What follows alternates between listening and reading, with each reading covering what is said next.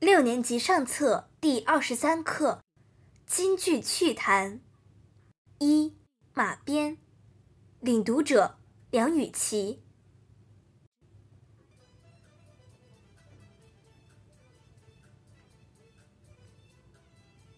中国古人时常要骑马，可骑马在舞台上没办法表现，舞台方圆太小。马匹是无法驰骋的。真马出现在舞台上，演员也怕它失去控制。京剧继承发展了中国传统戏曲的表现手法，终于战胜了这种尴尬，用一根小小的马鞭就彻底解决了，而且解决得无比漂亮。这种表演方式十分符合中国的美学。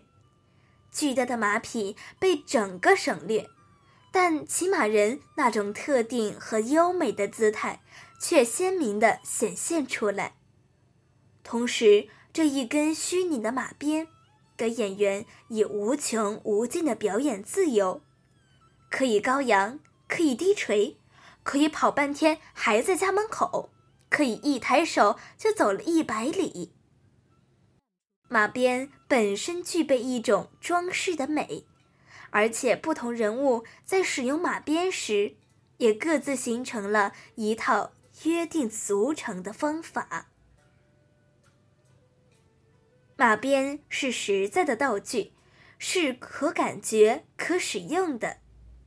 京剧还有一些虚拟的道具。但一样可感觉、可使用。比如《石玉镯》中小姑娘上鞋底，鞋底是实的，针线可是虚的。但在演员手里，无远远胜过了有。再比如宴席上的酒壶酒杯，主人一声吩咐：“酒宴摆下。”仆人立刻把酒壶、酒杯端上舞台，主人和客人举杯喝酒，一杯又一杯，但就是不见吃饭吃菜，可客人也一样饱了。